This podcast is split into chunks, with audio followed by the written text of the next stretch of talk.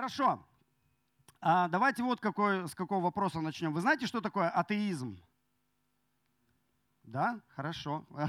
Кто в советское время был, да, 99% из нас были атеистами. Вот. А, вообще это популярная тема. Даже те люди, которые считают себя религиозными, в глубине души большинство из них все равно являются атеистами. Да, то есть э, атеизм это когда Бог перестает быть в центре жизни человека. И человек сам становится своим Богом. Да? То есть человек, становится, человек начинает жить для себя – он, его больше не интересует боги. А если и интересует его что какая-то религиозность, это больше как бы для того, чтобы обеспечивать самого себя. Да? То есть э, он уже э, перестает жертвовать каким-то богам, он э, на, наоборот хочет, чтобы все боги, которые вокруг него существуют, да, какие-то духовные вещи, служили для него самого. Вот. И, это большое такое изменение в человеческой жизни, потому что раньше э, люди были религиозны, и, э, и у иудеев, и у язычников а, люди стремились жертвовать а, Богу, либо богам каким-то, потому что это было неотъемлемой частью жизни, жертвенность ради Бога. Да? И в истории всегда люди жертвовали, жертвовали, потому что верили, что богам это нравится или Богу это нравится. И как-то эти боги благословят тебя, и, в общем, все будет хорошо. А, в Ветхом Завете тоже есть э, учение о том, что, э, о том, как Израиль должен был приносить жертвы Богу. А, но дело в том, что в современной культуре вот эта вот идея жертвенности для Бога, она а, отсутствует, потому что мы, да, мы с вами 70 лет там Советского Союза пережили, вот. А даже если она присутствует, она присутствует либо в форме какого-то подкупа, да, я тебе что-то дам, Бог, но ты как бы за это вот, ну, что-то мне хорошее сделай. Вот. Или в форме а, магии какой-то. Да? У нас постоянно люди звонят и говорят, вы черную курицу продаете? Я сначала не мог понять, зачем людям черную... Вы знаете, зачем люди черную курицу покупают? Да, это, это магия, это жертвоприношение, да? Обязательно должна быть черная, тогда все будет хорошо. Вот. А, если кому-то надо черную курицу, эм, вот. Конечно, мы с вами в церкви находимся, конечно, у нас есть учение о пожертвовании и так далее, но даже в церквях а, на эту тему есть много разных точек зрения. Да? Есть какие-то крайности. Есть а, в 90-х была такая мощная крайность, когда каждое воскресенье цитировали стихи из Малахи и говорили, если ты не несешь десятину, ты проклятый, и все проклятие на тебе. Да? То есть была такая жесткая манипуляция. С другой стороны, другая крайность, это когда говорят, ну давай, что твое сердце хочет. Да? А, в Библии что написано «наше сердце хочет»? Наше сердце испра... написано а, э, крайне испорчено. Наше сердце сломанное, хочет только грешить. Вот что написано «хочет наше сердце». Поэтому если ты у своего сердца спросишь, сколько ты сердце мое хочешь пожертвовать Богу, твое сердце скажет – Ничего не жертвуй, жертвуй для себя любимого.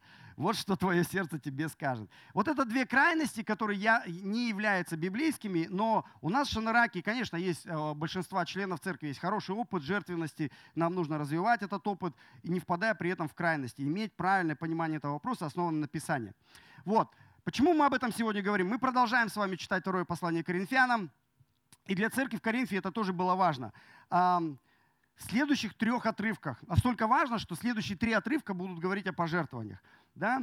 А, и давайте посмотрим, что апостол Павел говорит нам в сегодняшнем отрывке. А, сегодня у нас второе послание Коринфянам, 8 глава, с 1 по 15 стих. Если у вас есть священное писание, откройте а, вместе, давайте прочитаем. Итак, Павел продолжает. «Уведомляем вас, братья, о благодати Божией, данной церквям македонским» ибо они среди великого испытания скорбями преизобилуют радостью, и глубокая нищета их преизобилует в богатстве их радушия, ибо они доброохотны по силам и сверх сил я свидетель. Они весьма убедительно просили нас принять дар и участие их в служении святым. И не только то, чего мы надеялись, но они отдались самих себя, во-первых, Господу, потом и нам по воле Божьей. Поэтому мы просили Тита, чтобы он как начал, так и окончил у вас это доброе дело – а как вы изобилуете всем верою, словом и познанием, и всяким усердием, и любовью вашей к нам, так изобилуйте и сей добродетелю. Говорю это не в виде повеления, но усердием других испытываю искренность и вашей любви. Ибо вы знаете благодать Господа нашего Иисуса, что Он, будучи богат, обнищал ради вас, дабы вы обогатились Его нищетою. Я даю на это совет, ибо это полезно вам – которые не только начали делать сие, но и желали того еще с прошлого года. Совершите же теперь самое дело, дабы чего усердно желали, то исполнено было по достатку. Ибо если есть утешение, то оно принимается, смотря по тому, кто что имеет, а не по тому, чего не имеет. Не требуется, чтобы другим было облегчение, а вам тяжесть, но чтобы была равномерность. Ныне ваш избыток в восполнении их недостатка, а после их избыток в восполнении вашего недостатка, чтобы была равномерность. Как написано, кто собрал много, не имел лишнего, а кто мало, не имел недостатка. Аминь. Давайте вот на этом остановимся. Итак, что происходит? Прошлое воскресенье, если вы были с нами, Алексей проповедовал о покаянии. То есть предыдущий отрывок, очень мощный отрывок, говорит о покаянии. Теперь посмотрите, то есть мысль Павла, да, то есть он говорит о покаянии, об изменении в жизни. И последний стих, который мы читали с вами в прошлое воскресенье, это 7 глава, 16 стих, Павел заканчивает. «Итак, радуюсь, что во всем могу положиться на вас». Да, то есть после покаяния. И следующая большая тема, две главы, он говорит о финансовых пожертвованиях. Да, то есть он связывает тему покаяния и изменения жизни том числе а, в вопросе финансов. Что он говорит, я могу на вас положиться, в том числе в вопросе финансовой жертвенности. И эта тема он не первый раз поднимает церковь в Коринфе. В первой главе, а, в первом послании Коринфянам, в 16 главе, он уже говорил им о том, каким образом им нужно а, провести логистику с пожертвованиями, да, каким образом им нужно собирать пожертвования в церкви. В 16 главе 1 послания Коринфянам он пишет, при сборе же для святых поступайте так, как я установил в церквях галатийских. В первый день недели каждый из вас пусть отлагает у себя и сберегает, сколько позволит ему состояние, чтобы не делать сборов, когда я приду. Когда же приду, то, э, то которые вы изберете, тех отправлю с письмами для доставления вашего подаяния в Иерусалим. А если прилично будет им не отправиться, то они со мной придут. Я приду к вам, когда пройду Македонию, ибо я иду через Македонию. И в сегодняшнем отрывке он возвращается к теме Македонии. Кто, кстати, по этому отрывку у нас? Малик, по-моему, да, проповедовал 1 Коринфянам? Да, я помню. хорошее, было, хорошее было слово. Итак, да, посмотрите, он продолжает развивать эту тему. Он говорит, что они собирают э, пожертвования для помощи церкви в Иерусалиме. И сегодня, э, в сегодняшнем отрывке э, очень много хороших принципов. Их, в принципе, там в каждом стихе по несколько принципов, можно 65 принципов спокойно насчитать, но чтобы облегчить наш разум который на жаре немножко этот, атрофировался, да, мы 18 коротких принципов рассмотрим очень быстро. Поэтому не переживайте, что их 18. Итак, сначала Павел приводит церковь, э, пример церкви Македонской. Он говорит, давайте посмотрим на церковь Македонскую, первые пять стихов. И давайте посмотрим на основании этих первых пяти стихов, какие принципы. Первый принцип – наши пожертвования – это свидетельство благодати Божией. Да? Посмотрите, в первом стихе он говорит, «Уведомляем вас, братья, о благодати Божией, данной церквям македонским». То есть э, это основа. Правильно жертвовать может только человек, который испытал на себе невероятную благодать Бога. Да, люди могут жертвовать из чувства вины, люди могут э, жертвовать из чувства, там, я хочу подкупить как-то Бога, чтобы Он меня благословил. Но это все неправильное состояние сердца. Это, это все не библейский мотив для пожертвования. Библейский мотив для пожертвования, то, о чем Павел говорит, начинается с благодати. Когда ты испытал на себе, как сильно Бог тебя любит, что Он отдал своего Сына за тебя, простил все твои грехи, назвал тебя новым именем, да, снял все проклятия с твоей жизни назвал тебя своим сыном, своей дочерью, ведет тебя в Царство Небесное. В Иисусе Христе все обетования да и аминь для тебя. И все благословения уже приготовлены в небесах через Иисуса для тебя. Когда ты это все понимаешь, когда ты окунулся в благодать Божью, тогда твое естественное состояние делать то, что делает Бог, делать то, что делает Иисус, давать. Да? Поэтому он говорит, первый принцип, что твои пожертвования – должны начинаться с а, понимания благодати. Если ты не понимаешь благодать Божию, мне очень жалко,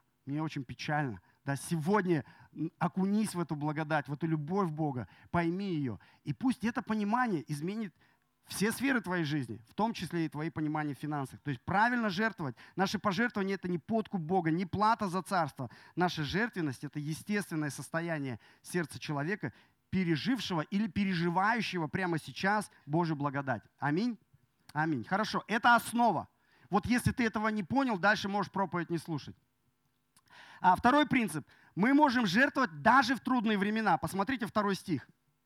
Он говорит, Они среди великого испытания, скорбями, преизобилуют радостью. Глубокая нищета их преизбыточествует богатстве их радушия. У них, в Македонии трудные времена. Финансово очень людям тяжело. Да, там написано великое испытание, у них есть скорби, у них глубокая нищета.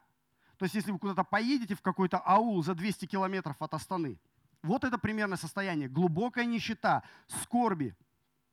Но посмотрите результат. Эта церковь все равно а, может жертвовать. Написано, у них преизобилие радости, у них преизобилие богатства. Как это богатство проявляется в их радушии? Да, то есть люди очень гостеприимные. Люди принимают, у них там может последняя курица, которую они зарезали для того, чтобы суп сварить и вас накормить. Вот это радушие, это гостеприимство. Иногда в городе люди, которые обеспеченные, богатые, они даже не проявляют такого гостеприимства, как люди в деревнях. Вы сталкивались с таким? Когда в деревню приезжаешь, как тебя там встречают? Да. И Павел приводит этот пример. Он говорит, посмотрите, даже в нищете люди могут быть щедрыми. Люди могут э, жертвовать. И это, это хороший вызов и пример для нас. Иногда мы думаем, да, у меня вот эта проблема, вот эта проблема, на работе там проблема, да, может быть, этот месяц я как-то подвинусь. У нас у всех в жизни разные сезоны бывают, но а, Павел говорит, что несмотря даже на трудные времена в жизни каждого из нас, которые бывают, мы можем все равно жить жертвенной жизнью. Итак, третий принцип. Наши пожертвования должны быть добровольными. Третий стих. «Ибо они доброохотно, по силам и сверхсилы, я свидетель» добровольными. Доброохотно. Что это из каких двух слов состоит слово? Да, хотеть добра, то есть по, по доброй воле, да, это не, про, это не э, вступительные взносы там в профсоюз какой-то, это не оплата за КСК каких-то взносов, да, а, никто не будет никому выкручивать руки и говорить, давай, давай, денежки свои, да, то есть здесь написано, это должно быть твое желание, твоя воля и твое решение. Аминь. Аминь. Четвертый принцип. Наши пожертвования должны быть по силам и сверхсилы. В третьем стихе, посмотрите еще раз третий стих. «Ибо они доброохотно по силам и сверхсилы». Я свидетель. Что это значит по силам? Это значит, что жертва должна быть жертвенная. Если ты пожертвовал и после этого не почувствовал ничего, это э, то, что ты сделал, очень трудно назвать жертвой. Да? То есть жертва должна ощущаться. Э, иногда финансовый комитет приходит и говорит, мы не понимаем, там в пожертвованиях кто-то копейки положил, причем мелочь другой страны какой-нибудь. То есть где-то там кто-то коллекционировал э, Узбекистан или там Киргизия, из 90-х годов люди приносят, что-то там жертвуют. Или даже бумажные деньги, но те, которые уже не, не, не действительны. То есть они где-то лежали на полке 20 лет э, в качестве сувенира у детей, и потом человек раз приносит, и там один раз даже пачку таких денег пожертвовали. Ну, для коллекционеров, может быть, это очень важно, но я просто думаю, вот человек, который это сделал, то есть как у него, в какое состояние сердца, что я вот ну, такую жертву совершил, я отдал деньги, которые на самом деле просто ну, бумажки, да, ненужные. Вот. Ну, то есть это важно, чтобы наши пожертвования что-то нам стоили. Должно, а, оно должно быть ощутимым.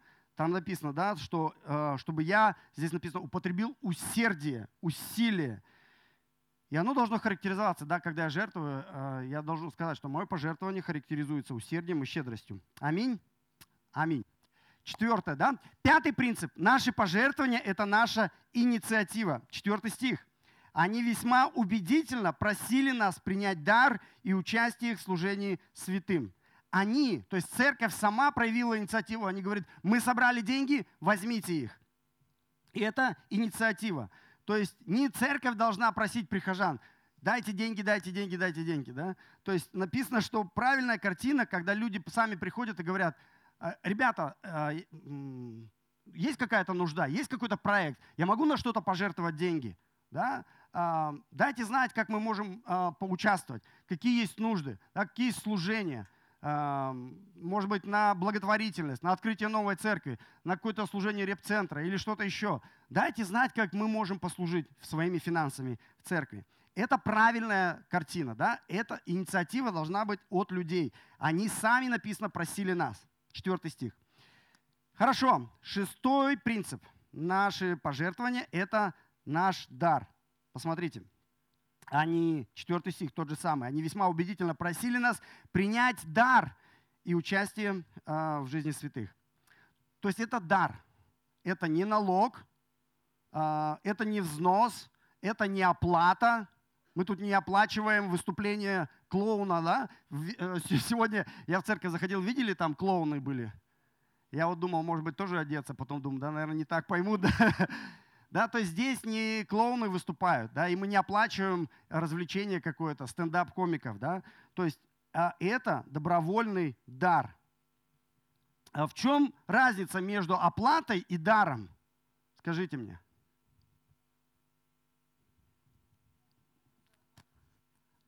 Ожидание, да, ты что-то ждешь, если ты оплачиваешь, ты ждешь услугу какую-то.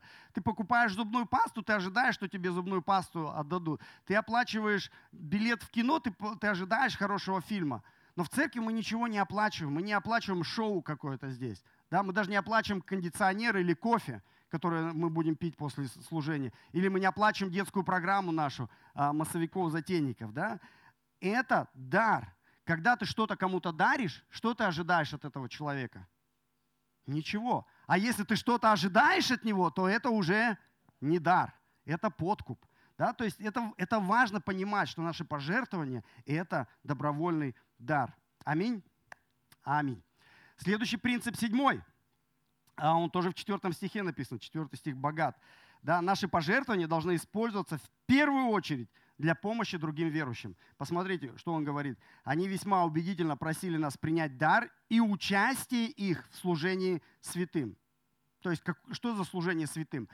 Это церковь Македонии собрали деньги для того, чтобы поддерживать апостола Павла в его э, труде, в его проповеди, в его миссионерском служении, членов его команды. У него была большая команда, они путешествовали, покупали билет на корабль, там, э, что там у них еще, какие средства передвижения были, да, на их обеды и так далее. Потом они помогали а, церкви в Иерусалиме, которая в тот момент находилась, а, у них был голод, да, засуха, голод, то есть а, критическая ситуация с питанием, то есть они собрали пожертвования для верующих церкви в Иерусалиме.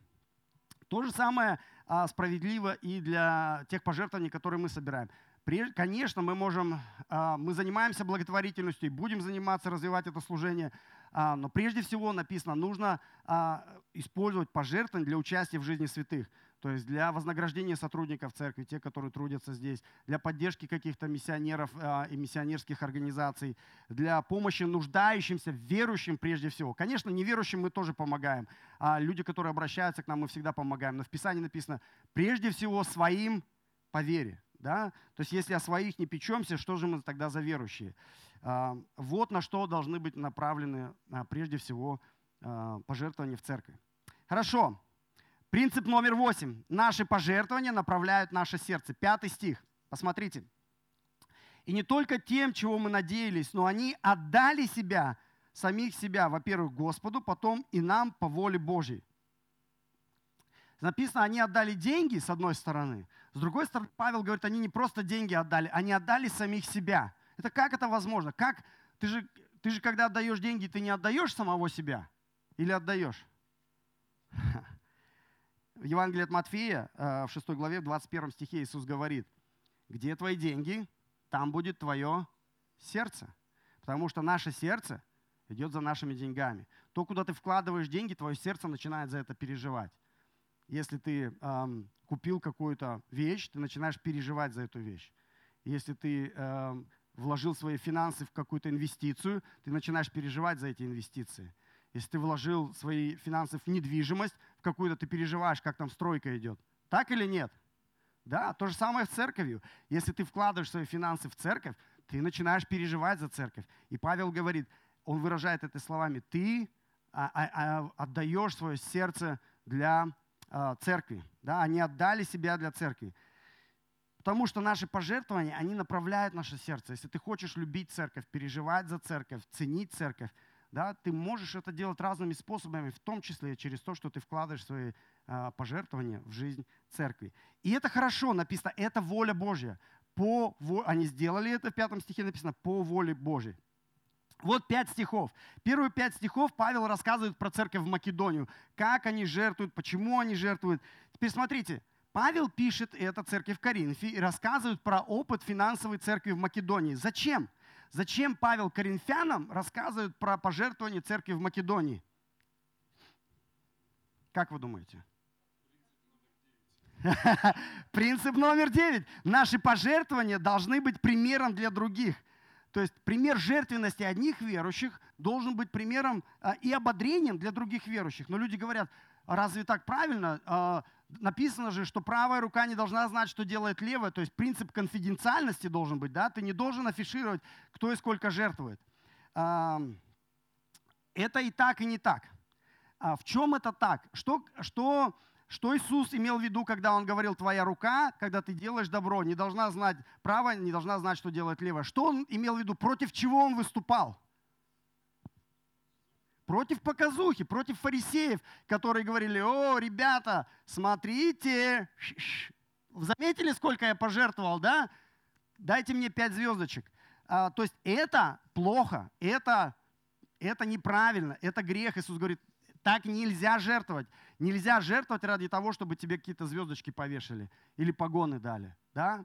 А, то есть э, вот против чего выступает Иисус. С другой стороны, это не значит, что пожертвования должны быть, ну, никакой информации не должно быть о пожертвовании. Конечно, должно быть. То есть и в Ветхом, и в Новом Завете есть много хороших примеров. А, царь Давид, когда собирали пожертвования, если вспомните, на скинию, на храм, по именам люди записаны были. Кто сколько пожертвовал. Камней, золота, а, да, то есть если Ветхий Завет откройте, иногда скучные списки читать. Так вот один из списков это просто люди, которые жертвовали на храм. И прям написано, сколько грамм, сколько килограмм, чего там кто пожертвовал. Да? То есть для чего это написано в Библии? Для какой цели? Бог записал это, чтобы мы могли читать. Для чего? Да, для воодушевления. Когда мы читаем, говорю, ничего себе, оказывается, так тоже можно было, да? То есть это написано для ободрения и воодушевления, и иногда для вызова нам, что ребята вот так жертвовали. Значит, и мы можем. Да? То есть мы видим, родители Иисуса принесли жертву в храме? Да или нет? Да, написано какую и сколько. Написано. Да, они были бедными, поэтому они принесли голубя, да? Но написано, сколько они принесли. Бедная вдова, написано, сколько пожертвовала? Написано. То есть она не сказала, о, не пишите там.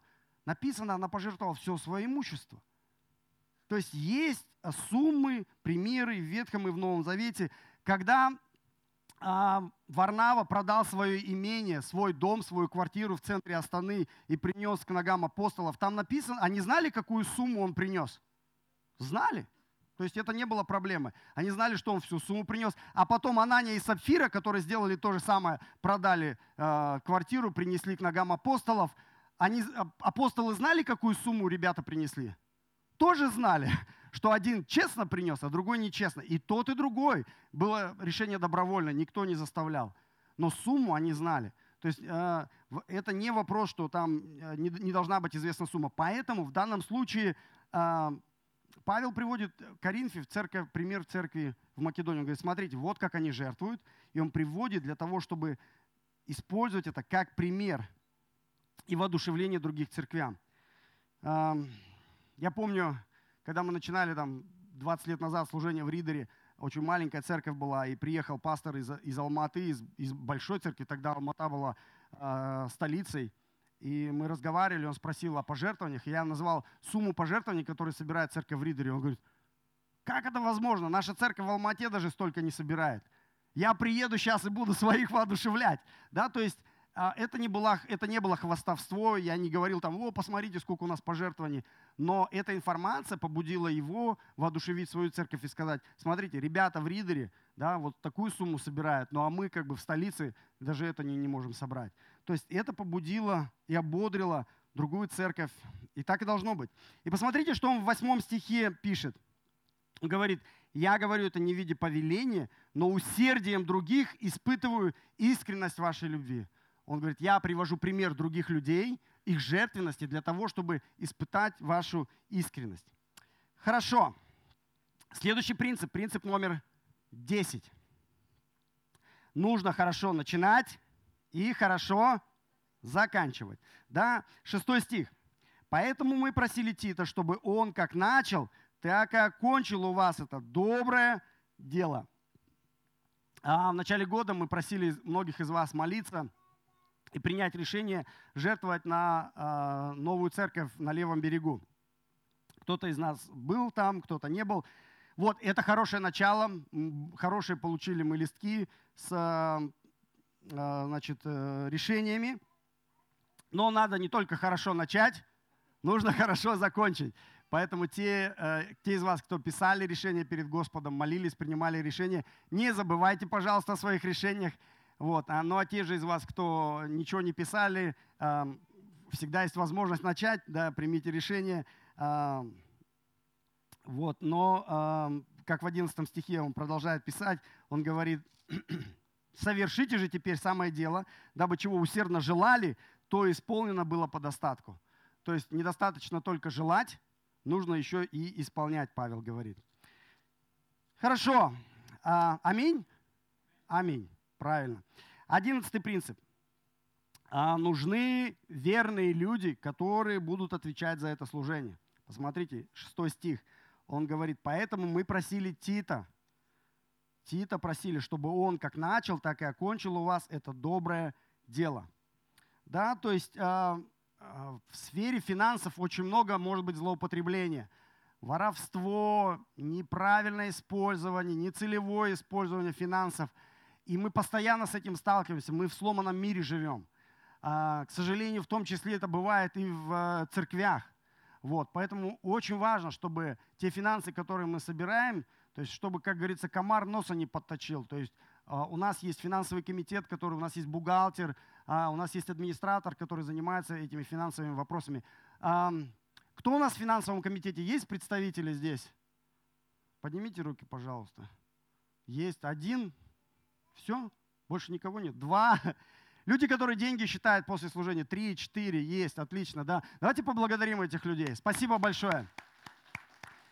То есть каждое служение да, когда служение заканчивается, все идут чай пить, у нас есть комитет, а, минимум три человека, которые считают эти деньги, которые за, все записывают, все купюры записывают, регистрируют это все, чтобы был абсолютный порядок, чтобы не было никакого э, даже вопроса, э, сколько денег собрали, на что потрачены. Вот. Также у нас есть бухгалтер, наша золотая Галя, которая, не золотая, дорогая Галя, да, очень скромный человек, очень верный человек, вот, поэтому мы благодарны всем, кто э, помогает нам в этом служении, как ТИТ, э, которые э, вот, распоряжаются, считают и совершают это важное финансовое служение. Спасибо большое.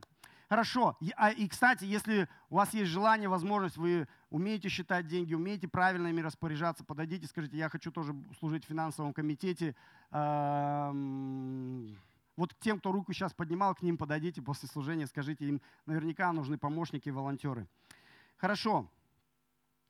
А, на чем мы закончили? Нам нужны люди, которые будут за это отвечать, а мы их будем за это благодарить.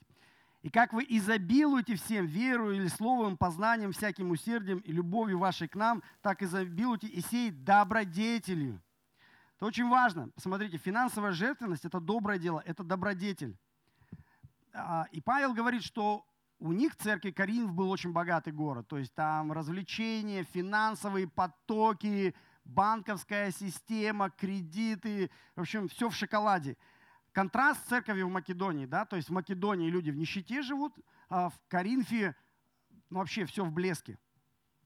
И он говорит, посмотрите на них, они живут в изобилии, а у вас, посмотрите, тоже изобилие. Знаете, да, Каринская церковь чем хвалилась? У них духовные дары, у них там познание, у них вера, у них языки, чудеса.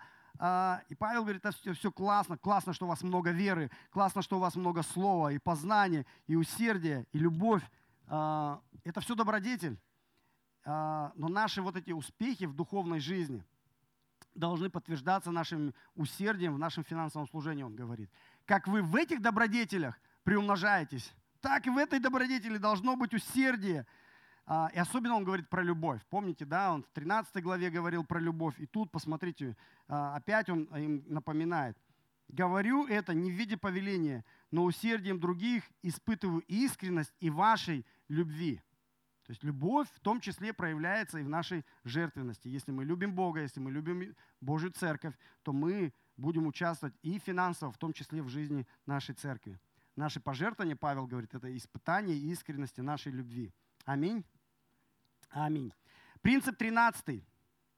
Лучшая мотивация наших пожертвований – это жертва нашего Господа Иисуса Христа. Девятый стих, посмотрите. Он говорит, «Ибо вы знаете благодать Господа нашего Иисуса Христа, что Он, будучи богат, обнищал ради вас, дабы вы обогатились Его нищетой». Когда вы сегодня в церковь поднимались, там у нас есть доска грифельная, и мелом каждое воскресенье там написан стих из проповеди.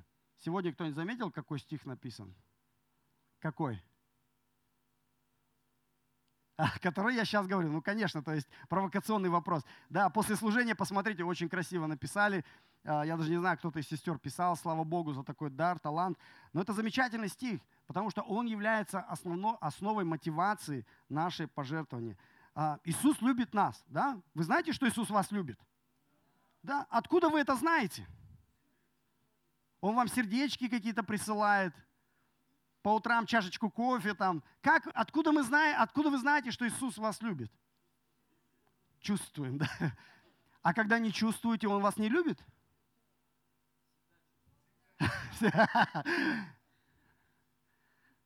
Откуда мы знаем, что, как Он доказал, что Он нас любит? Он отдал все, что у Него было. И поэтому мы точно знаем, что он... Посмотрите, в 9 стихе написано, Он ушел с небес, где обладал абсолютной властью, да, где обладал абсолютными богатствами. Э, да, и, и он оставил все это богатство на небесах и пришел на землю, к нам. И не просто пришел к нам на землю, он жил среди нас, родился в сарае, питался там вместе с простыми людьми, самой простой пищи. У него ни квартиры своей не было, даже в аренды квартиры у него не было. Да. И в конце концов был предан, умер за нас, но воскрес для того, чтобы мы жили вечно. Он стал нищим, написано, на земле, чтобы мы стали богатыми на небесах. Это и называется Евангелие. Верой в это Евангелие мы получаем спасение. И мы даже поем песни об этом, да? Слабый скажет, я силен, бедный скажет, я богат, благодаря тому, что Господь для нас сделал. Это очень важно. Вот. Если вы сегодня, если вы не член нашей церкви, если вы в гостях в нашем собрании, если вы еще, может быть, не идете за Иисусом, и вам вообще непонятна тема сегодняшней проповеди, или вообще неинтересна эта тема, это нормально, а, и это вообще не важно. То есть, что важно? Важно то, что вот вы только что услышали, что Бог так сильно вас любит, что Иисус пришел в этот мир, чтобы умереть за вас, воскреснуть для вас, для того, чтобы ваши грехи Бог простил все, для того, чтобы снять все проклятия, которые есть в вашей жизни, взять вас за руку и вести вас в Царство Небесное. Вот все, что про пожертвование я говорю, можете пропустить, выкинуть, но вот только это пусть останется в вашей голове и в вашем сердце. Вот, потому что это самое важное.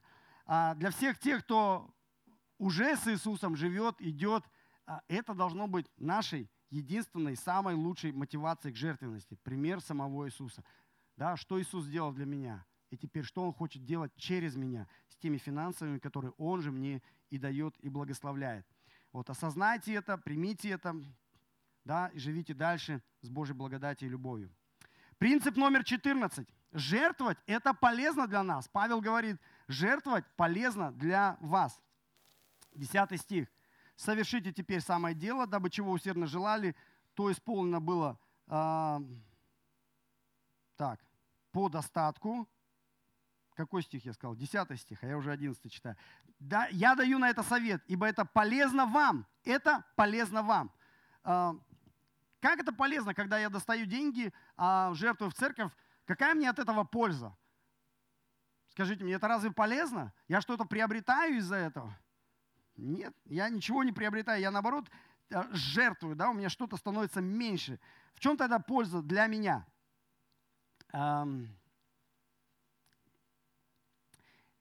Да, есть, э, есть польза от физической дисциплины. Есть э, спортсмены у нас тут. Есть кто пытается вести там полезное питание, там что-то такое, да? Режим соблюдать.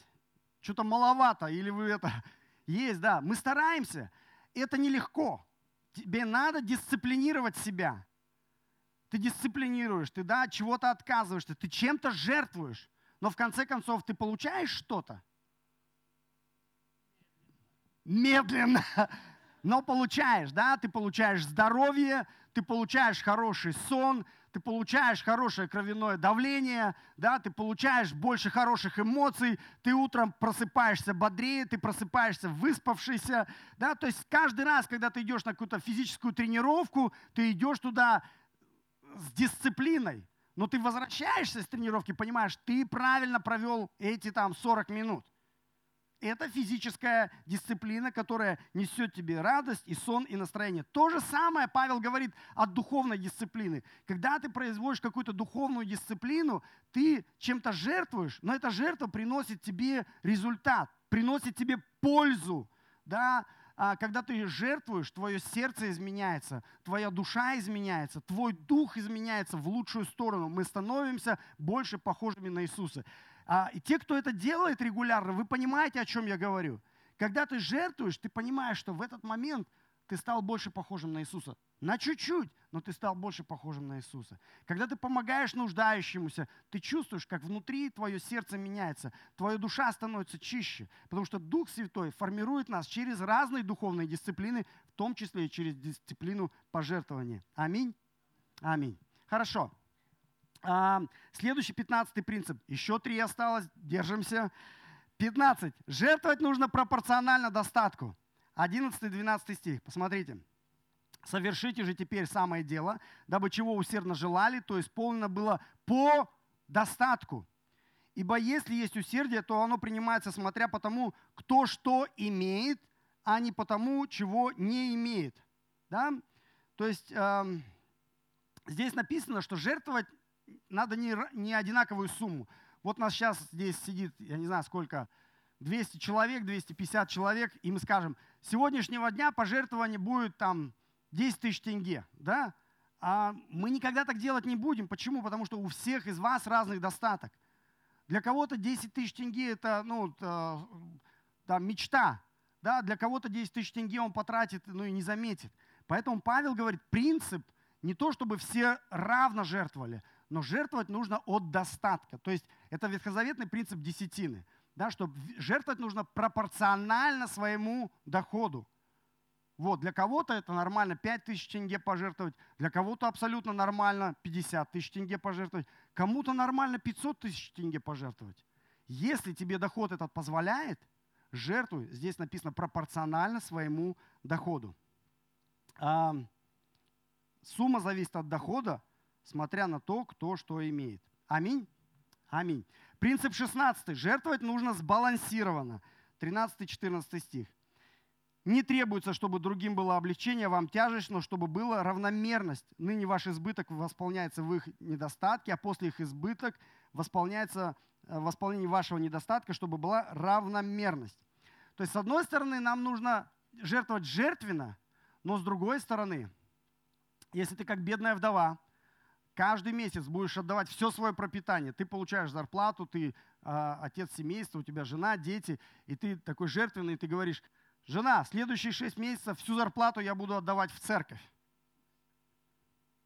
Это правильно? Это, это неправильно, это плохо, это грех. Почему? Потому что Бог сказал, ты глава семьи, ты должен обеспечивать свою жену и должен обеспечивать своих детей. То есть э, ты можешь выглядеть будешь супер духовно, что ты все жертвуешь, да? Но это неправильно. Здесь написано, не должно быть у тебя недостатка. То есть да, ты можешь быть один месяц, как бедная вдова, можешь поголодать, но если ты будешь голодать второй, третий месяц, и жена будет у тебя страдать, и дети будут страдать, и тебе там, да, и у тебя будет счет за электричество, которым ты не оплачиваешь. Это неправильно. Верующий не должен так жить. Здесь написано, ты должен э, твои пожертвования должны быть сбалансированными вместе с остальными финансовыми ответственностями, которые у тебя есть. Вот. Аминь. Аминь. 17.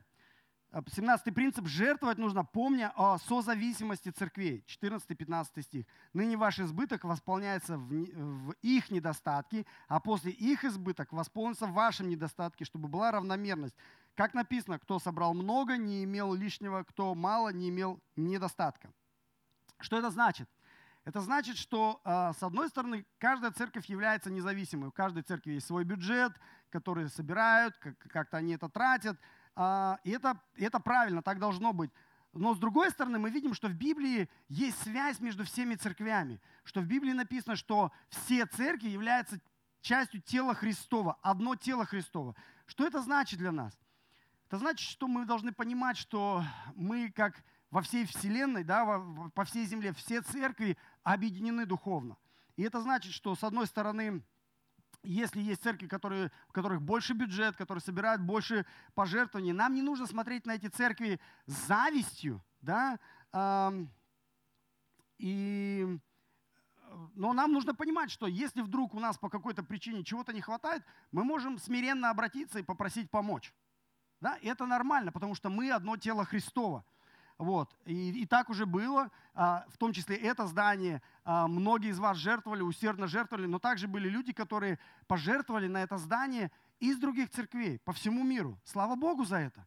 Да, то есть наш недостаток на тот момент был пополнен излишеством кого-то другого. Слава Богу. С другой стороны, нам нельзя с пренебрежением смотреть на церкви, у которых сейчас недостаток. Наоборот, нам нужно подумать, а может быть мы можем помочь им каким-то образом, в том числе и финансово. Вот. А, к нам иногда обращаются да, там, представители там, репцентра или а, у нас ребята ездят там, по северному Казахстану, где а, финансовая ситуация в церквях совсем другая. То есть каким-то образом мы можем помочь. Слава Богу, если есть избыток, давайте поможем. Потому что придет время, может быть, те церкви вырастут, а у нас будут проблемы. И здесь написано, это вопрос, да, это один сосуд, и вода там течет туда-сюда. То есть здесь избыток, тут недостаток. Должно быть не должно быть ни недостатка, то есть должно быть равномерность. Вот. Поэтому, может, когда-то репцентр разбогатеет, будут покупать, э, будут покупать нам кондиционеры. Хорошо. Аминь, аминь. Эм, потому что мы одно тело Христово, потому что мы братья и сестры по всему миру.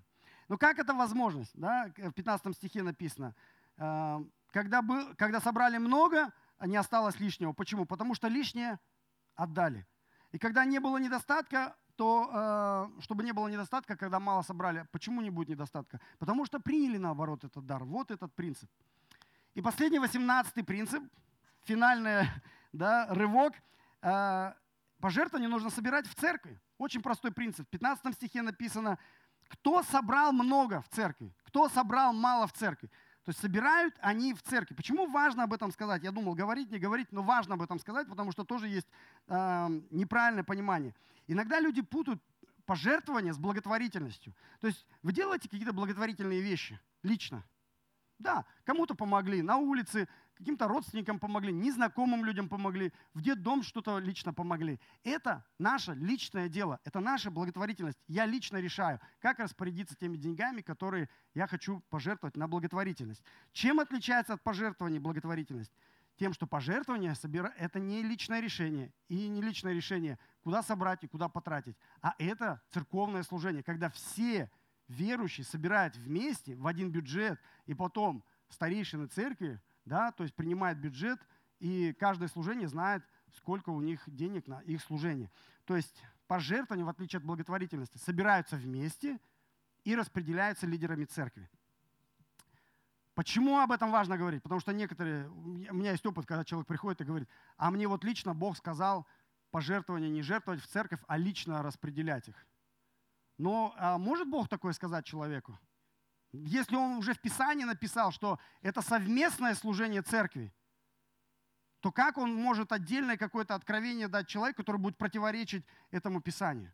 Да, то есть э, люди говорят, ну я лучше знаю, как использовать свое пожертвование. Это похоже на немножко такое, на духовную гордыню, да, когда человек лучше старейшин церкви, то есть он верит, что он лучше распорядится пожертвованиями. Что же за старейшины у нас тогда такие? Каких старейшин мы выбираем, которым мы не можем даже доверить финансы нашей церкви? Если мы их выбрали, если это благочестивые мужчины, те, о которых написано в Писании, и мы им доверяем нашу духовную жизнь, в том числе мы, наверное, можем доверить им наши финансы. Не наши финансы, а финансы, которые мы жертвуем. Если мы говорим, что я, я им духовную жизнь свою доверяю, а пожертвования не доверяю, я не знаю, как к этому относиться. Но это точно не библейское понимание. Потому что в Новом Завете, когда речь идет о пожертвованиях, нет ни одного примера, а, чтобы это было сделано вне контекста церкви. Это всегда сбор в церкви, и всегда лидеры церкви потом решают, каким образом это использовать.